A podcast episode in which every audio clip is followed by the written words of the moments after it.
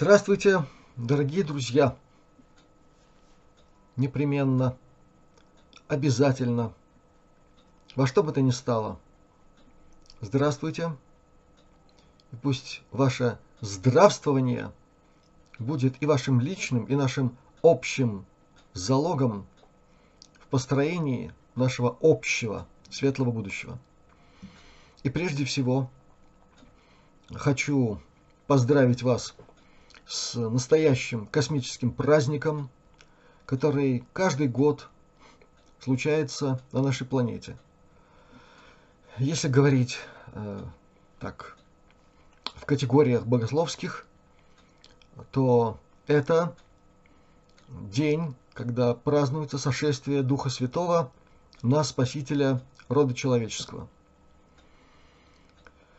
Иногда это называется по-другому, иногда вообще редуцируется до праздник водосвятия, когда уже ну, почти не звучит нечто чрезвычайно важное.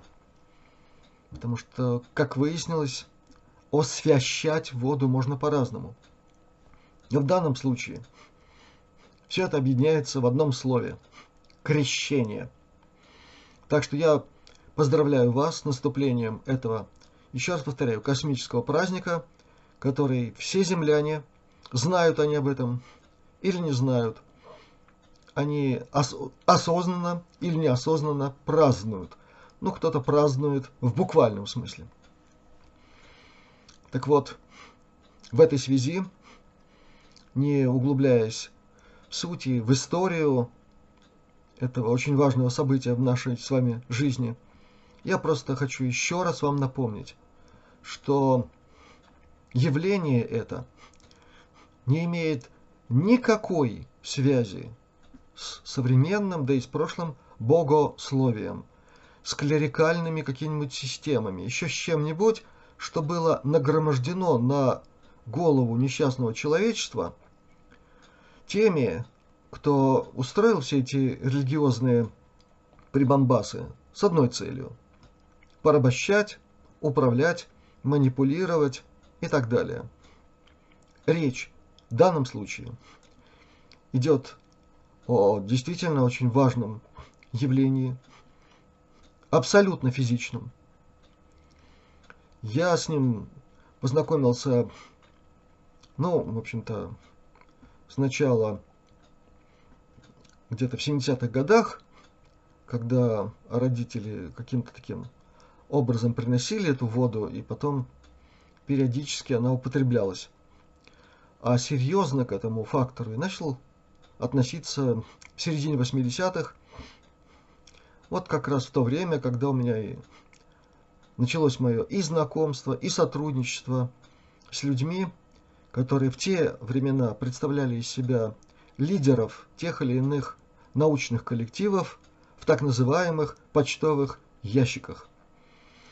Они занимались изучением всякой всячины, в том числе проводились исследования ежегодные свойств воды.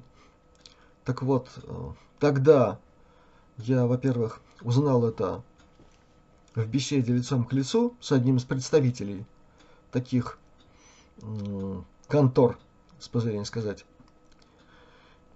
которые тогда даже высмеивались разным образом. Ну, вспомните хотя бы Стругацких. Ничего. Вот понедельник начинается в субботу, это про них. Только все было очень серьезно, на самом деле. Потом уже были собственные исследования, и к концу 80-х, к началу 90-х было кое-что наработано в этой области. Мне даже как-то пришло в голову создать некий, я его тогда назвал, конечно, шутку, в шутку святейший назод. Но дело не в названии, а дело в том, что этот препарат каждый из вас действительно может сделать сам. По той самой технологии, которая, которую я изложил в видеоролике 29 декабря 2020 года. эта технология годится для применения и для создания такого по-настоящему мощного средства, помогающего человеку исцеляться на всех уровнях. И это тоже мною было проверено. Может быть, я об этом не говорил до сих пор, но вот как-то вспомнилось и, наверное, к месту.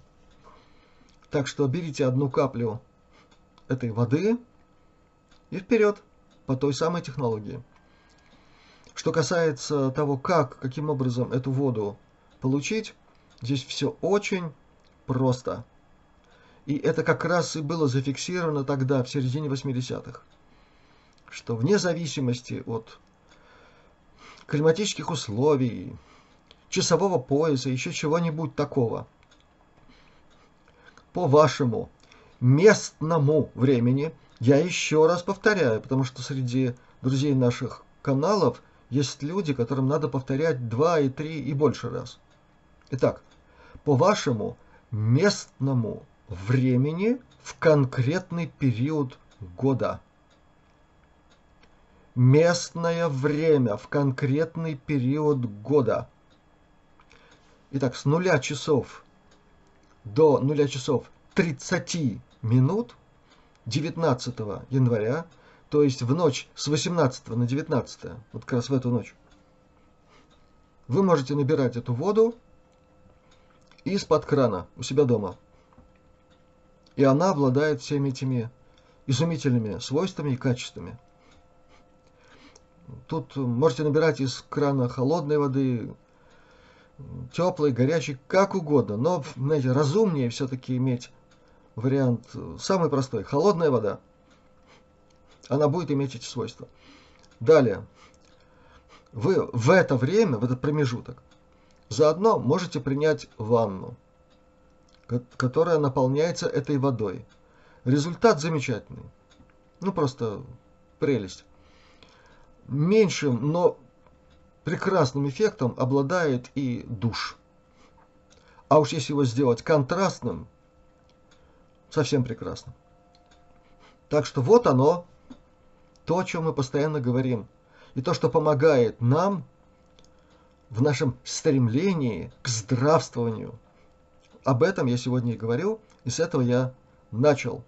Надеюсь, у всех у вас это получится. Далее, ту воду, которую вы сегодня наберете в разные емкости, храните как угодно и где угодно. Я ставил такие эксперименты. Я набирал в свое время, ну, правда, в то время пластмассовой посуды не очень так много было. Это считалось дефицитом.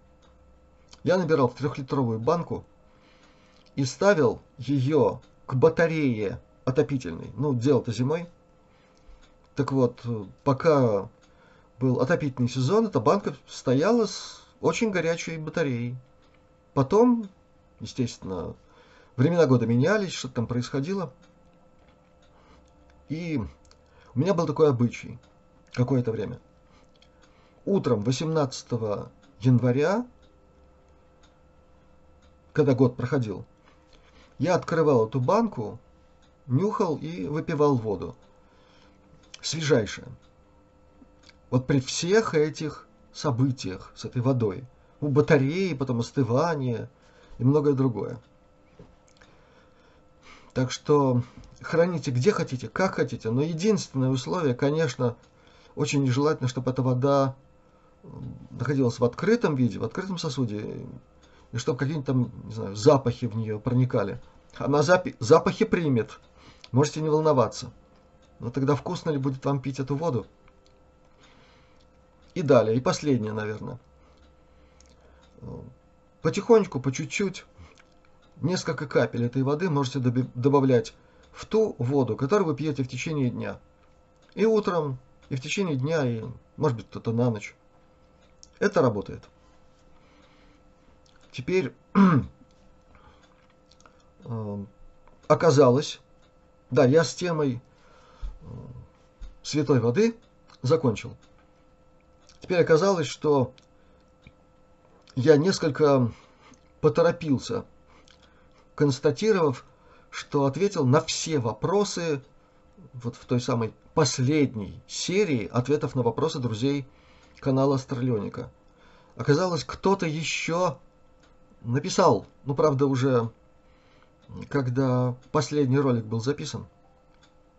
Тем не менее, я не уклоняюсь от ответственности и вот перед этой священной ночью хочу искупить свое такое прегрешение, в кавычках, и отвечу на вопрос, который был задан после прошедших сроков.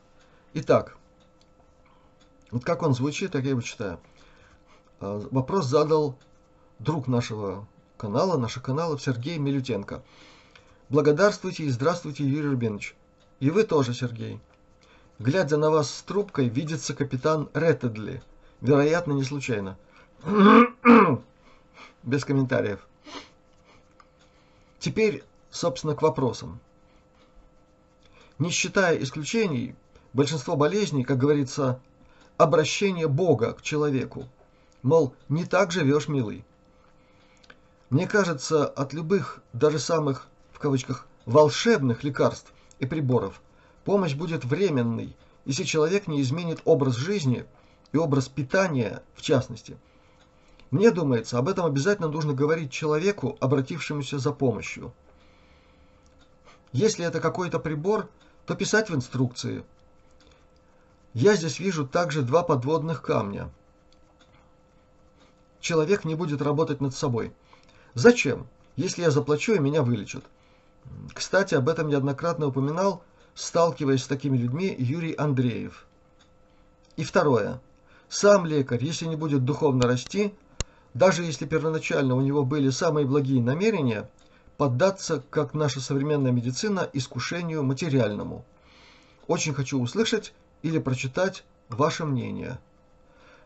Так, ну там дальше еще очень много всего, в смысле вопросов. Я попытаюсь сходу ответить на эту первую часть. Значит, Сергей затронул очень важный вопрос во всей этой истории – с помощью человеку в его хворях земных.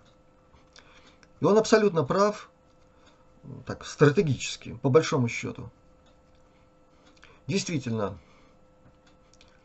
огромное количество людей так и подходит к своему здоровью, мол, живу как хочу, делаю со своим организмом, что хочу, приду, заплачу, и меня вылечат. А если не вылечат, в суд подам. Вы знаете, очень много таких ситуаций. И я с такими встречался, и до сих пор приходится встречаться, но, кстати, в последние годы все меньше, меньше, меньше и реже. Почти таких случаев с моими пациентами я не наблюдаю. Это, это меня радует.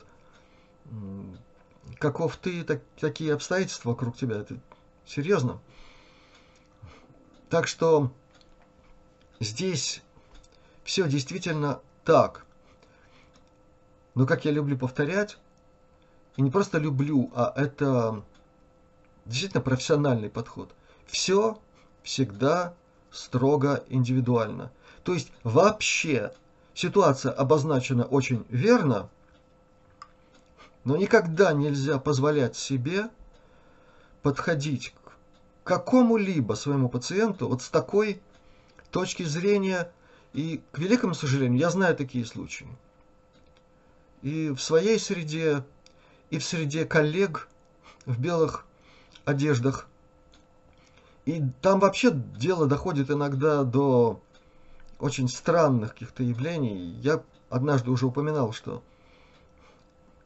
одна из моих пациенток, у которой муж врач-онколог, ну мало того, что они в большом операционном зале, где сразу несколько столов, и все операции идут одновременно под тяжелейший трэш-метал музыку.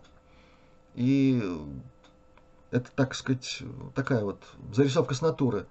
Но в этой среде уже в ходу такие приемы обоснования своего медицинского неуспеха, а это у вас карма такая – то есть люди, которых в институте учат, что души нет, что вот, вот чего не, не коснешься, ничего нет и так далее, они с удовольствием принимают в свою практику кое-что из чего, чего-то такого, чего тоже вроде как нет. И это в нашей жизни присутствует. Поэтому всегда ко всему надо подходить разумно, не огульно, но понимая, что есть такие ситуации. Они есть. Примерно такого типа, как я уже описал. Что когда человек живет бездумно, не задумываясь ни о чем, и самое главное, а зачем он живет? В чем смысл жизни?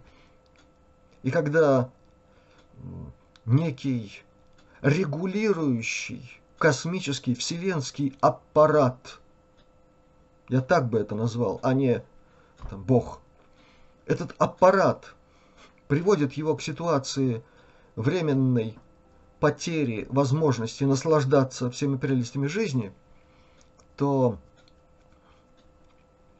здесь надо задуматься. Человеку посылается действительно такая возможность задуматься. И есть масса случаев, когда человек задумывается, и вся его жизнь меняется. Мало того, что он уходит от конкретного заболевания и не приходит к другим, которые были бы еще в более тяжкой форме, если бы он не был остановлен здесь. А об этой форме сегодня многие говорят. Мы знаем, о чем идет речь.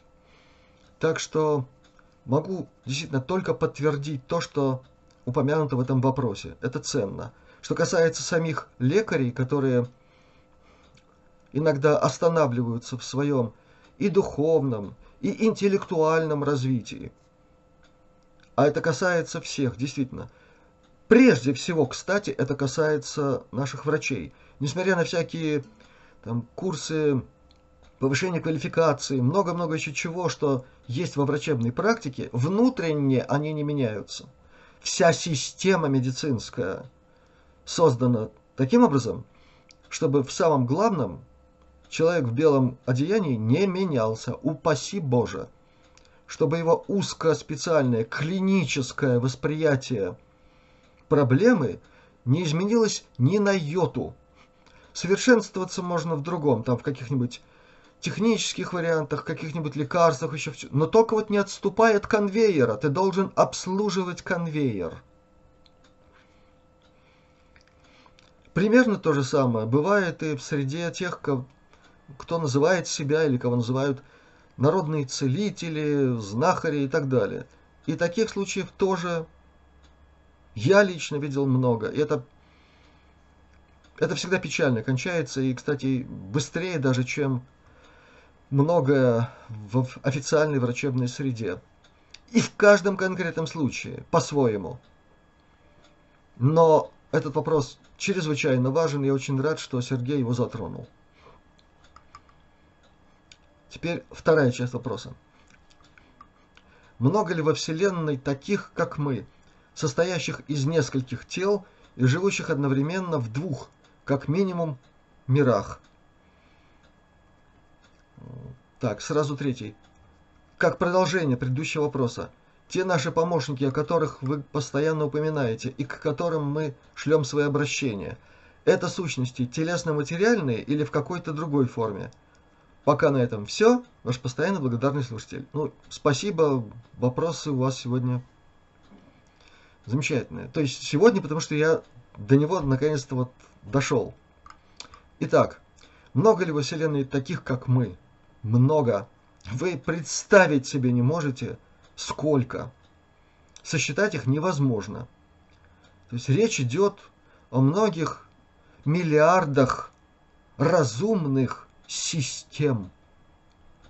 А под словом «система» я понимаю солнечные системы, как такой вот конгломерат из тех или иных проявлений человекообразной, если угодно, формы жизни. Или, как говорят в научном мире, антропоморфных форм носителей сознания. Так что тут вот такое определение – сказать, что это как песчинок на всех пляжах Земли, я думаю, что гораздо больше. И как продолжение предыдущего вопроса. Да, значит, те помощники, о которых я постоянно упоминаю, с которыми мы взаимодействуем, к которым мы шлем свои обращения, это то, что можно определить вся светлая космическая система, иерархичная в своей сути, но в этой иерархичности нет того, что мы обычно понимаем. Какая-то система подчинения кого-то кому-то. Вы знаете, там этого нет. В этой иерархичности кто выше, тот и больше стремится помогать всем, кто ниже. Так все устроено. И, кстати, если уж тут сегодня был намек на книгу «Две жизни», если вы внимательно ее читали, дорогие друзья, то вот вам пример того, как это реализуется в той среде, которую мы именуем благоговейно «светлые братья человечества» или «светлое братство» или «братство Шамбала», их иногда так называют, или иногда «братство Луксора», это наши космические братья, сознательно затормозившие себя в своей космической эволюции, для того, чтобы на нашей планете жертвенными своими подвигами для спасения человечества и главного в человеке, его духа и его сознания, тысячами воплощений показывают, как это делается – и мы знаем жития святых, и самых великих святых земли русских, земли русской, да, и земли русских. И так это надо назвать. Вспомните Сергия, вспомните Серафима Саровского. Вот вам примеры. И это только отдаленный намек на то, о чем я упомянул в смысле иерархии. Вот прямо как по Новому Завету. И пусть первый из вас служит другим. Не в смысле, не в, не в смысле показушного мытья ног кому-нибудь, а в смысле истового, сердечного, самоотверженного служения всем, кто пока еще не обладает такой полнотой знаний, умений, возможностей. Вот это космический принцип. Так проявляют себя и те, которые выглядят как мы, которые находятся, может быть, чуть в меньшей плотности бытия, чем мы, и еще более так поступают те, кто для нас не видим, не слышим и даже не может быть воспринят нашим тонким телом. Есть и такие – мы их воспринимаем чем-то таким, что мы можем определить как наивысшая форма сознания в нас в связи с тем, о чем как-то шла речь, с духом нашим. Так что сущности это могут быть разного уровня, а суть и смысл у них один. И к ним, ко всем мы обращаемся. Ну и я очень рад, что теперь, вот прям теперь, наконец-то, у меня тут совесть будет окончательно чиста. И отвечая на очень и очень многочисленные просьбы друзей наших каналов, так или иначе интересующихся методом Бутейка, его сутью, его основами – попытаюсь сегодня ответить, но я очень надеюсь, что мне больше к этому не придется возвращаться. Поскольку невозможно все время рассказывать, рассказывать и рассказывать о конкретике метода Бутейка. Я сегодня этого тоже коснусь. Во-первых, вот на нашем канале сейчас есть фильм, в котором очень много самим изобретателем этого метода рассказано и о методе, и о том, как он рождался, как он применялся, в конце концов. Я считаю, что если по-настоящему, вдумчиво, не по верхам или не так сказать, краем уха, а серьезно и вдумчиво просмотреть этот фильм, может быть, несколько раз. Вопросы многие снимутся. Что еще очень важно? В этом фильме говорится и о самом методе, о том, как он прикладывается к конкретике нашего бытия. В чем его суть и смысл. Дальше. Для тех, кто привык все-таки докапываться до самого-самого-самого, кто хочет так, почитать строго научно чего-нибудь, и об этом я много раз говорил. Есть монография Константина Павловича Бутейко, книга его, которую он написал о своем методе, о том строго научном, что лежит в его основе, и о том, как это реализуется в практике. Там тоже очень много важного. И еще раз повторяю, никакой воды, как говорят в науке, только строгая наука. Очень строгая. Там и химия, там биохимия, там все, что необходимо.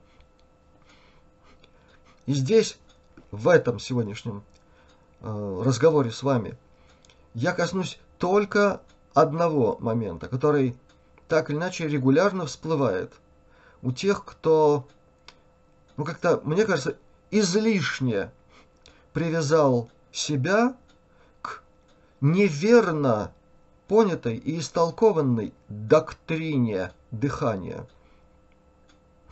которая в современном медицинском мире является искажением, извращением строго научных исследований на тему дыхания, которые были произведены еще в конце XIX века, дорогие друзья. И Константин Павлович Бутейко сам через это проходил.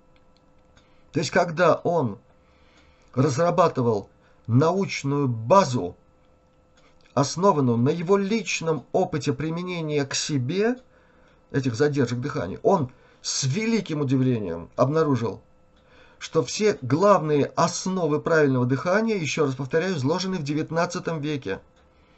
И все эти термины медицинские, которые потом были забыты и забиты, оказывается, имели место.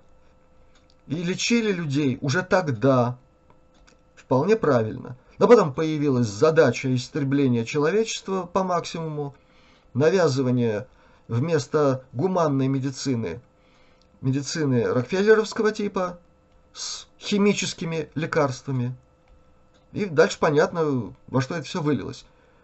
В полную неразбериху и какие-то совершенно жуткие, странные вещи.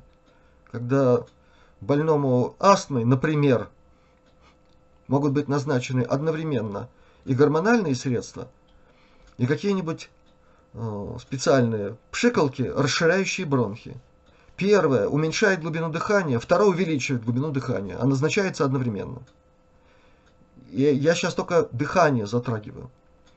Так вот, некоторые из наших друзей, они как восприняли там что-то такое, так и несут в себе абсолютно уверенность, что оно именно так, что организм должен получать как можно больше кислорода, а углекислый газ вреден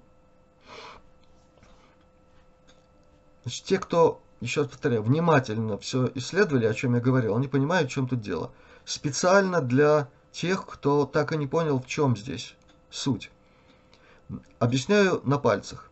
При глубоком дыхании, не соответствующем трудозатратам организма и необходимости газообмена в сторону увеличения притока кислорода – то есть, если мы дышим глубже, чем надо, вот так можно сказать, чем надо организму, то организм начинает защищаться от потери углекислого газа, который является первым и главным инструментом в существовании в организме и в работе самого главного – саморегуляции.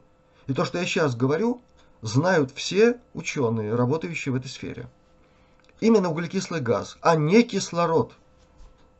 И почему это так?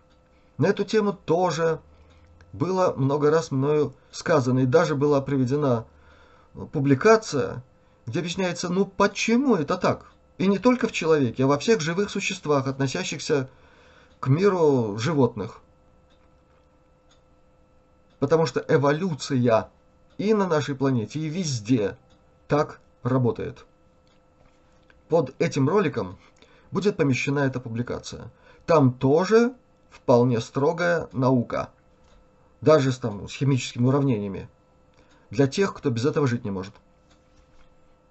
Так вот, защита самого организма от потери своего собственного углекислого газа, который должен существовать в организме на определенном уровне, парциальном, 6,5%. Так определила эволюция. Не академики, медики или биохимики. Эволюция так определила, что при этом уровне собственного углекислого газа в крови, естественно, и во всех других структурах человеческого тела, все работает как надо. Когда этого углекислого газа собственного становится меньше, организм напрягается. Еще меньше, все, начинается процесс защиты от выветривания углекислого газа, от его потери. Эта защита многоуровневая и эшелонированная. Сначала что-то вроде насморка, когда больше слизи выделяется для того, чтобы затруднить поступление забортного воздуха с кислородом в организм. И тогда человек должен просто сделать правильный вывод, правильно себя вести. Дальше, если он не понимает, включаются другие механизмы защиты от потери углекислого газа. Эти механизмы наша медицина трактует как симптомы заболеваний и начинает лечить человека. И к чему это приводит? К тому, что организм понимает, процесс выветривания продолжается, что-то надо делать. И вот система защиты от потери углекислого газа работает вплоть до клетки, до уровня клеточного дыхания, без которого никакого смысла нет в дыхании вообще. И в том, есть там какой-то кислород или нет. Если клетка не, не имеет возможности получить внутрь кислород и вывести углекислый газ. Поэтому система дыхания у человека – это от ноздрей, через которые человек должен дышать, не через рот. И до клетки. Если в клетку кислород не попадает, еще раз повторяю, грош цена всей системе дыхания. И от такого печального варианта организм сам себя пытается спасать Тонкость здесь заключается в следующем, и об этом напрочь не любят говорить, э, не любят говорить все наши коллеги, эфтизиатры, пульмонологи и все остальные. Настаивая на том, что больше кислорода должно поступать в организм, и чем больше, тем лучше. Начну с чем больше, тем лучше. И вспомним еще раз эволюцию человек является продуктом эволюции не миллиардов лет, а многих и многих триллионов. Если у нас как-то так все устроено, значит так оно должно быть. Если бы нам было нужно как можно больше кислорода, а его в атмосфере ну, когда-то было 20 с чем-то, сейчас уменьшается количество кислорода, да, но тем не менее, если бы нам нужно было бы больше кислорода, у нас сразу за ноздрями следовали бы легкие. Вот как-то этого не наблюдается, дорогие друзья. А более-менее знающие анатомию и физиологию даже знают о том, что вот на уровне трахеи у нас есть так называемый мертвый объем. Ну, называть можно по-разному, есть в медицине свой термин.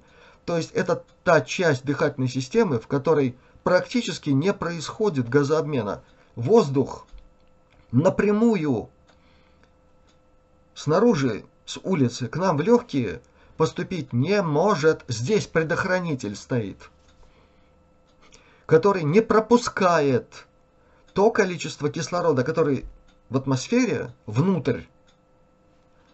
Это редуктор одновременно. То есть идет понижение количества кислорода, которое попадает к нам в легкие. А когда в легкие кислород попадает из атмосферы, а когда это бывает? Проникающие ранения, например, во время боевых действий. Пуля попала в легкое, в легкое сразу э, поступает кислород. Что происходит? Обугливание легочной ткани и другие неприятные дела. И отек тут самое малое. Это вам расскажет любой специалист в военно-полевой медицине. Фельдшерская какой-нибудь. Я и это изучал. Значит, суть-то в другом. Суть в том, чтобы в клетки нашего организма поступило столько кислорода, сколько необходимо. А если организм защищается от потери собственного углекислого газа, он это делает и до уровня клетки. У клетки есть мембраны. В мембранах, в пленочках, есть дырочки, подобные нашим ноздрям. Через эти дырочки происходит газообмен. Снаружи в клетку должен поступить кислород в виде молекулы. А из нашей клетки должна поступить структура, которую мы называем СО2, химическое соединение. И вот здесь самое прелестное для тех, кто более-менее знает теорию э, энергия формы и другое, что изучается опосредованно в биохимии, в том числе в физиологии человеческой. Дело в том, что с точки зрения энергетики, а значит подвижности, способности к проникновению через какие-нибудь среды, структура СО2 во много раз более и активна, и подвижна, чем молекула кислорода. Теперь вдумайтесь. Клетка пытается не выпустить СО2, потому что ей при, пришел приказ с самого верха держать уровень углекислого газа. Слишком много потеряно. А этот, который СО2, он же шустрый. Для того, чтобы шустрого не выпустить, вот эти отверстия в мембранах смыкаются чуть более активно. А если мы продолжаем валять дурака и дышим глубже, чем надо, эти отверстия смыкаются еще больше – а молекула кислорода более неповоротливая, медленная, и ей через суживающееся отверстие попасть в клетку труднее. Вот вам нормальное научное объяснение того, почему то, о чем говорил Константин Павлович Бутейко, абсолютно верно. Пациента просят на кресле перед доктором глубоко и быстро подышать, и некоторые падают в обморок. У некоторых начинает кружиться голова. Сегодня от наших коллег в белых одеяниях приходится иногда даже такую глупость слышать. Кислородом передышал. Дорогие друзья, вы понимаете, что происходит? Кислорода в мозг поступило меньше, а не больше потому что организм включил самую мощную защиту от потери углекислого газа, который химически и физически более активен, да еще в пространстве это тетраэдр, между прочим, структура огня, самая подвижная. А кислород из засужившегося отверстия в клетку попасть не может. Организм не передышивает, а находится в дефиците кислорода при глубоком дыхании. Так что еще раз призываю всех внимательно относиться к изучаемому. И все у вас получится. И теперь самое последнее. Во-первых, вынужден повторить, что я действительно рассказывал, как максимально плавно и мягко входить в метод Бутейка. Мною это было рассказано в одном из специальных обращений к друзьям канала Старлеоника. Это в период зима-весна 21 года. Пожалуйста, потрудитесь, отыщите этот ролик. Мне некогда, вот просто поверьте. Огромное количество дел. Вот если вдруг разом Всевышний меня от всех дел освободит, сяду и буду искать. Пока, слава тебе, Господи, что есть время на то, чтобы к вам сегодня обратиться. Тем не менее, я обозначу самые главные элементы, необходимые для учета при любом варианте подхода к методу Бутейка. Первое. К этому надо отнестись серьезно. Да с дыханием – это самая тонкая и при неправильном обращении с этим самая опасная работа с организмом. Я говорил много раз, к чему приводят некоторые такие методы, включая метод Станислава Грофа, холотропное дыхание. Это страшно, чем это все кончается. Так вот, чтобы не было этих неприятностей, относиться серьезно надо. Значит, для этого надо выделить время. Очень хорошо, если получится три раза в день. Нет, тогда хотя бы утром и вечером. Вся работа занимает 5 минут максимум. Но к ней надо подготовиться. То есть обеспечить ситуацию, когда вас не потревожат. Это раз. Если вам это необходимо, включите какую-нибудь музыку приятную для вас. Вот только насчет всяких ароматов нежелательно. Категорически. Потому что это отдельная тема, далеко не всегда то, что включается в качестве ароматов, вообще полезно даже для здоровья. Даже пресловутые самые-самые-самые и самые лучшие какие-нибудь индийские или тибетские благовония. В данном случае, чем меньше посторонних частиц в воздухе, тем лучше. Теперь что нужно сделать? Надо сесть на стул. Желательно со спинкой, потому что на первых порах трудно будет выдерживать эти пять минут в позе с прямым позвоночником. А это очень важно. Потому что прямой позвоночник – это тоже залог успеха в вашем мероприятии. И Константин Павлович Бутейко, и меня, и всех остальных ведущих такие занятия строжайшим образом сам там, держал, ого как, и следил, чтобы все исполнялось. А нам приходилось не пять минут, а час сидеть иногда с прямой спиной. Ну, для меня не слишком сложно, но тем не менее – так вот, надо сесть так, чтобы спина была прямая. Дальше. Вот руки ладонями вверх кладете себе на колени в таком положении. И после этого начинаете процедуру расслабления. Организм должен быть расслаблен. И вот тут я сегодня ничего говорить не буду. Как хотите, так и расслабляйтесь. В том ролике я показывал, как это делается, и даже с элементами скрытой гимнастики. Здесь главное, чтобы вы действительно, применяя любую систему расслабления, а их много, оказались в расслабленном состоянии, чтобы вы чувствовали и знали, ваш организм расслаблен. После этого, сейчас я буду рассказывать, как делается задержка дыхания на так называемой контрольной паузе. После этого вы делаете совсем не глубокий, поверхностный, как говорят, верхушкой легких. Вдох через нос.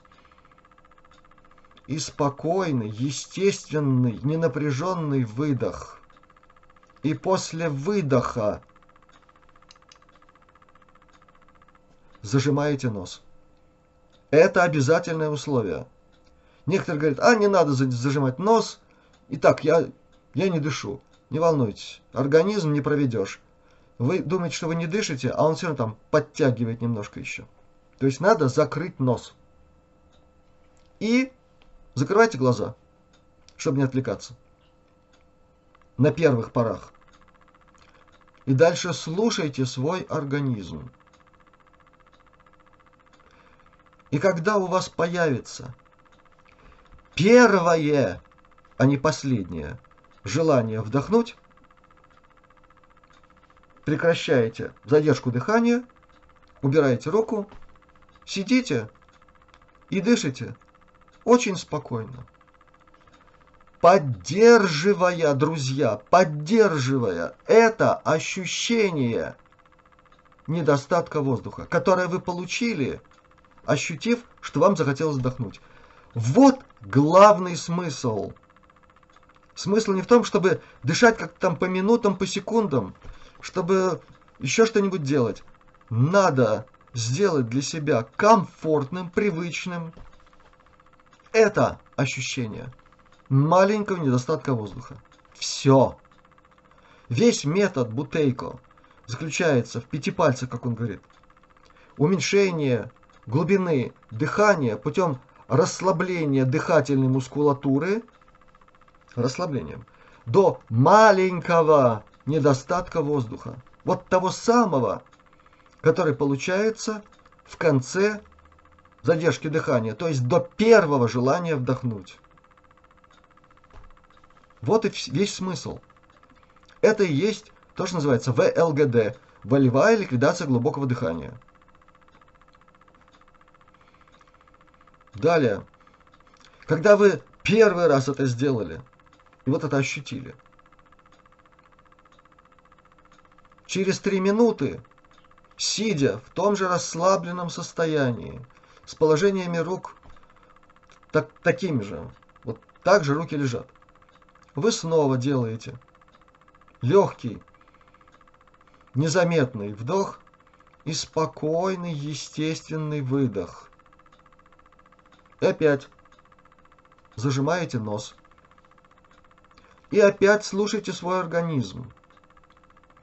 И как только захотелось вдохнуть, убрали руку и сидите, продолжаете сохранять это ощущение,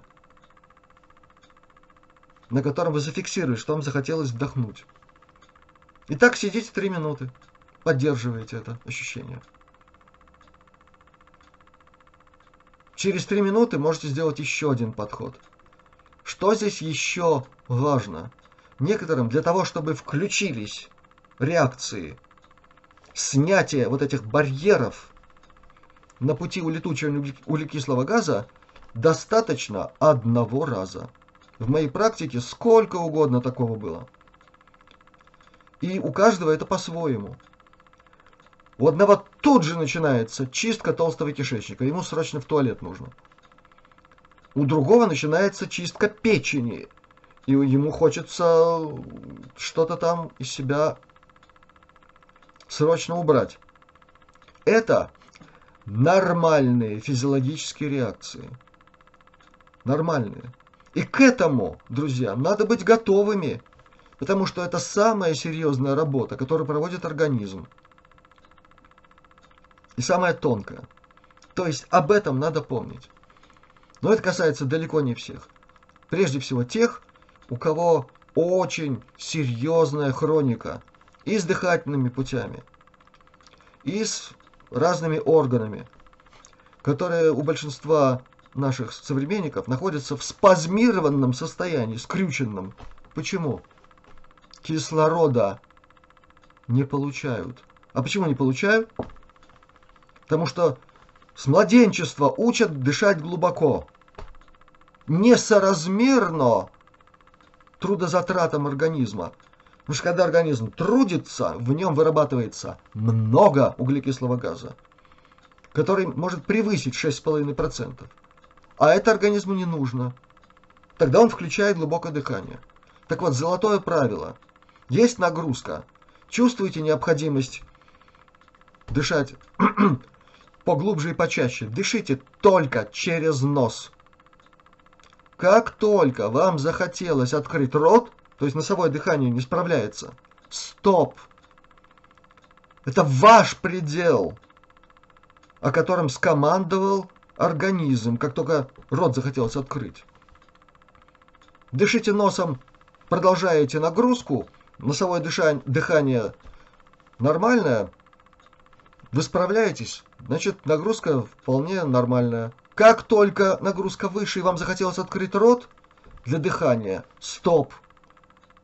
И не важно, кто и что делает рядом, какие героические там рекорды достигаются. Ваш предел – это желание открыть рот, потому что это уже опасно. Потому что тогда вы начинаете терять углекислый газ очень сильно. Так вот, у хроников эта самая контрольная пауза, о которой я сейчас рассказал, бывает меньше трех секунд. Он вот только нос закрывает, оп, и уже хочется рот открыть. Бывает так, что настолько в тяжелом состоянии находится организм. Тогда, для того, чтобы не впасть сразу из крайности задержка дыхания и в другую крайность, это, так сказать, начать глубоко дышать или устраивать гипервентиляцию, как говорится. Еще одно правило. Выход из тренировки. Это может наступить в любой момент. Особенно на уже серьезных задержках. Я о них сегодня говорить не буду принципиально. Первый вариант. Если вы чувствуете, что вы немножко переборщили, а среди друзей нашего канала есть, наверное, еще какие-нибудь герои. Нет, я буду держать. Не до первого желания вдохнуть, а до последнего. И если вы почувствовали, что передержали, тогда вы открываете нос. И ни в коем случае не срывайтесь на глубокое дыхание. Первое подспорье – закрыть одну ноздрю. Дышите уж как вам хочется, но через одну ноздрю. Все равно меньше будет выветриваться то драгоценное, что вы только что накопили. Второй вариант – так называемое собачье дыхание, которое всем очень любил показывать Константин Павлович. То есть здесь важно вот что. Опасно не частое дыхание, а глубокое и частое. Значит, вы можете несколько секунд после того, как вы почувствовали, что вы слишком там увлеклись, несколько секунд подышать вот так. Вот как дышат собаки. Но только через нос. Вы тут же почувствуете облегчение, и после 4-5 секунд такого собачьего дыхания снова зафиксируйтесь на том, что вам надо расслабиться, расслабиться. В расслабленном состоянии мышцы расслаблены. Из них, из клеток мышц, выделяется меньше углекислого газа. И в таком случае легче прийти снова к состоянию такого спокойствия и поддержания ощущения маленького недостатка воздуха. На этом самые главные элементы, которые необходимо помнить всем входящим в метод Бутейка, я изложил и завершаю эту тему. Очень надеюсь, что у всех, кто хочет, все получится. Здесь главное не геройствовать, не устраивать себе пытку, не заниматься таким аэромазохизмом, это совершенно ни к чему. Организм вам потом все это припомнит и устроит чистку, когда вы спать пойдете. Такое тоже бывало. Это совсем не нужно в нашей с вами жизни. Так что я считаю, что с моей стороны сказано все, что необходимо сегодня.